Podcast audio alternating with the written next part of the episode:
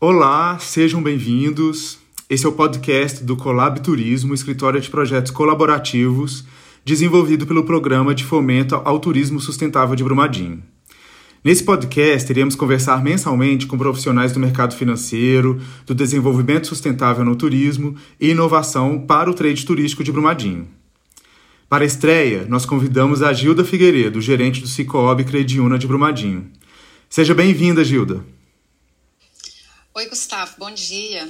Muito obrigada. Estou muito feliz de poder participar. É uma honra para mim. Obrigado, Gilda. Você poderia se apresentar e falar um pouco da sua trajetória como profissional no mercado financeiro? Claro. Então, meu nome é Gilda, é, estou já no mercado financeiro há 30 anos. É, comecei no Banco Real, depois houve uma migração para o Banco Santander. E há três anos eu assumi um novo desafio, que foi assumir aqui a agência de Brumadinho, do Cicobi Crediuna, como gerente da agência. Então, é uma experiência bem bacana e também uma visão diferente né, do que é uma instituição financeira, privada e do que é uma cooperativa. Certo, muito legal. É... Eu vou começar, Gilda, com uma pergunta bem simples, bem introdutória. O que, que é um empréstimo empresarial? Então, Gustavo, é uma opção né, de tomada de recursos de uma instituição financeira.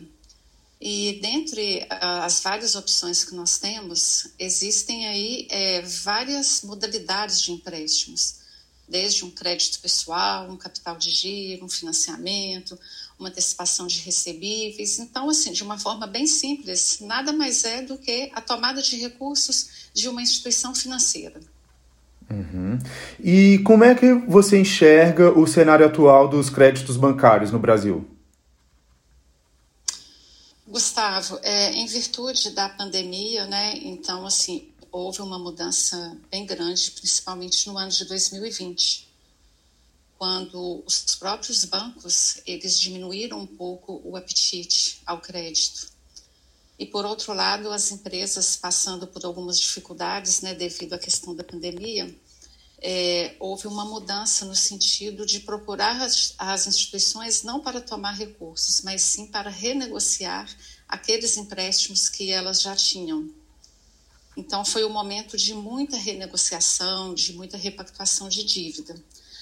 Já no ano agora de 2021, eu já enxergo um novo cenário, principalmente pelo que a gente está vivendo aqui, falando da minha agência, né? Já uma procura maior pelo crédito. Certo. É... Bem, o, o, empréstimo bancário ele pode ser útil é, de diversas formas para o empreendedor, né? É, pode ser útil para o capital de giro, para a renovação do estoque, expansão dos negócios, realização de reformas, aquisição de bens, investimento em estratégias de marketing, etc. É, qual que é o tipo de produto bancário que tem sido mais consumido atualmente? Ah, sem dúvida, o capital de giro, né? Essa modalidade permite muitas coisas para a empresa. Tudo isso que você falou, né? Expandir os negócios, é, aumentar a linha de produtos e até mesmo equilibrar o fluxo de caixa da empresa. Então, é, o mais comum realmente é o capital de giro e também a questão de financiamentos, né? a empresa quer aumentar o patrimônio dela, ela vai optar por fazer um financiamento, que seja de um veículo, de uma máquina, de um equipamento, mas o capital de giro seria o primeiro lugar. Uhum. E quando um, um, empreendedor ele começa a considerar uma tomada de crédito é, bancário, quais são as perguntas que ele precisa fazer antes de iniciar esse processo? Olha, é, acho que a pergunta básica é se realmente a empresa dele precisa. Se por algum motivo essa resposta for sim, ele já tem que partir para as próximas etapas. Mas essa resposta vai ser sim, se é um momento que ele precisa para fazer o equilíbrio do fluxo de caixa dele, ou se é um momento que ele quer fazer um investimento ou algo do tipo. Então, a primeira pergunta é se realmente ele precisa, por algum motivo. Aí sim a gente partiria para as próximas etapas do crédito. Uhum. E como é que eu vou saber, como empreendedor, se eu posso arcar com um empréstimo? Olha, Gustavo, aí é muito importante essa pergunta pelo seguinte: às vezes eu me deparo aqui, principalmente com as pequenas empresas, falta um controle. Então, é, falta realmente saber o que que essa empresa tem de entrada, o que que ela tem de saída. E uma forma muito fácil de controlar isso tudo é essa empresa fazer o fluxo de caixa dela. Porque lá no fluxo de caixa ela vai considerar todas as entradas, né, ou seja, toda a, a renda dessa empresa, todo o faturamento, e por outro lado ela vai considerar também todas as saídas, ou seja, o que ela vai pagar de fornecedores, o que ela vai pagar de impostos, é, as despesas né, básicas como água, luz, telefone, o que ela vai pagar de funcionários. Então, ela tem que ter esse, esse controle. Aí sim ela vai saber se ela tem uma geração de caixa suficiente para ela poder pagar uma parcela de um empréstimo bancário. Certo. Bem, é, além de saber o tamanho da parcela, muitas vezes o empreendedor tem dúvidas com relação ao volume do empréstimo total, né, da tomada de crédito. Você tem alguma dica de como calcular o valor necessário do empréstimo para minha empresa? Olha, é, há uma regra que é bem comum a todas as instituições é calcular que aquela parcela que a empresa vai assumir, ela não pode representar mais do que 30% do faturamento dela. Mas isso também, Gustavo, não é uma coisa engessada, porque em uma análise de crédito são vários fatores que vão envolver essa decisão, né? Ou, pela, ou para aprovação, ou até mesmo para a, a negar esse crédito. Então, são vários fatores que não é um, uma única coisa de forma isolada, é um conjunto de fatores. Mas, em via de regra, seria a parcela não ultrapassar a 30% do faturamento mensal da empresa. Tá. E outra dúvida que é bastante comum é com relação às garantias que o empreendedor precisa apresentar para conseguir acessar esse crédito bancário, né? Quais são os tipos Sim. de garantia que o empreendedor pode apresentar para acessar produtos bancários de empréstimo? Olha, a garantia que nós é, recebemos aqui nos nossos contratos varia muito, desde veículos, né? lembrando que o veículo ele não precisa necessariamente estar no nome da empresa, ele pode estar no nome do sócio ou até mesmo de um terceiro. É, avalistas, né, é bastante comum também, imóveis geralmente usando em negociações de valores maiores, né, é, desde que este imóvel ele seja totalmente regularizado, ele tenha toda a documentação como registro, a BITSE, é, cheques de terceiros, né, em uma modalidade que nós chamamos de antecipação de recebíveis, tanto os cheques quanto as duplicatas. Tá. E é possível acessar o crédito sem apresentar algum tipo de garantia? Sim, em, em alguns, é, em algumas análises, sim, com certeza.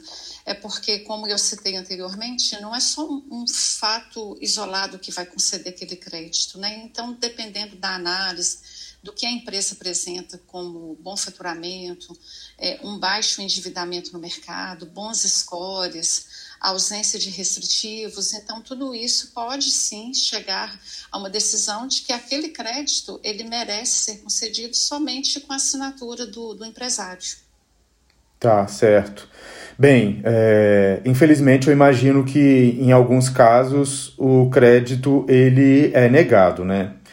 Você consegue falar para gente quais são os principais motivos para o empresário ter seu crédito negado? Para a gente enfim, dar uma dica para quem está ouvindo a gente?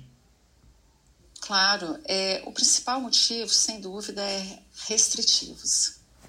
Então, um restritivo realmente já é um impeditivo para a gente seguir naquele processo. É, uma outra coisa também que costuma acontecer bastante é que a empresa ela já está bem tomada no mercado financeiro e o faturamento dela hoje não é compatível com uma nova tomada de recursos. É, dependendo do caso também, né, se a gente analisar e perceber que naquele crédito precisa de uma garantia e aí a empresa não tem essa garantia para apresentar. E, assim, em alguns casos também até uma dificuldade da coleta de documentos com as empresas. Certo. Você falou inicialmente de restritivos. Quais são esses Sim. restritivos comuns? A empresa ela pode é, estar negativada nos órgãos de proteção ao crédito e aí vai variar, né? Existem vários restritivos. Pode ser um restritivo em uma instituição financeira, pode ser com um fornecedor. Então, é, é um fato que realmente inibe a concessão do crédito. Mas existem caminhos também para que ele possa resolver essas pendências e buscar o crédito. Uhum. O, um agente bancário ele consegue auxiliar o empreendedor para regularizar esse processo, dar um encaminhamento, assistência?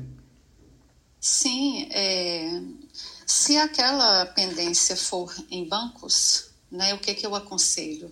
A empresa vai procurar a instituição financeira vai expor né, o momento dela e propor uma renegociação. As instituições financeiras têm feito muito renegociações. Então, é um caminho que há de se procurar e há de se conversar para tentar a solução.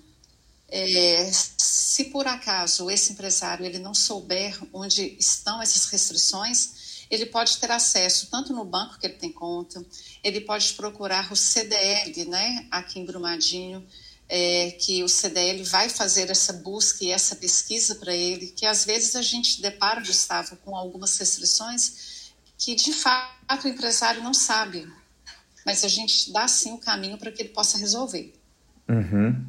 Além dessa dica, eu gostei dessa dica do CDL, muito, muito bacana. Você teria alguma outra de, é, dica de como resolver pendências financeiras e, e auxiliar o empreendedor a aumentar as chances de conseguir um empréstimo empresarial? Então, Gustavo, se a pendência for realmente financeira, a empresa terá que procurar aquela instituição financeira onde ele tem conta e conversar sobre a possibilidade de uma renegociação. E nessas renegociações é muito importante ela citar como que está o momento da empresa agora, né? É, devido à questão da, da pandemia, muitas empresas tiveram queda nos seus faturamentos. Então, assumir uma parcela que realmente vai estar compatível com o fluxo de caixa dela, ou seja, o gerente da instituição X, ele vai saber encaminhar para fazer uma renegociação e aí a empresa voltar né, ao mercado financeiro, voltar com a tomada de crédito. Uhum. Tá certo. Bem, eu acho que são essas as perguntas. É, por hora, muito obrigado, Gilda. Gustavo, eu que agradeço. É, eu me coloco à disposição. É, caso alguma empresa né, tenha interesse em conhecer aqui como que o Cicobi Crediuna trabalha, pode me chamar no, no, celular, vou deixar meu número, que é o 9 9750 6196.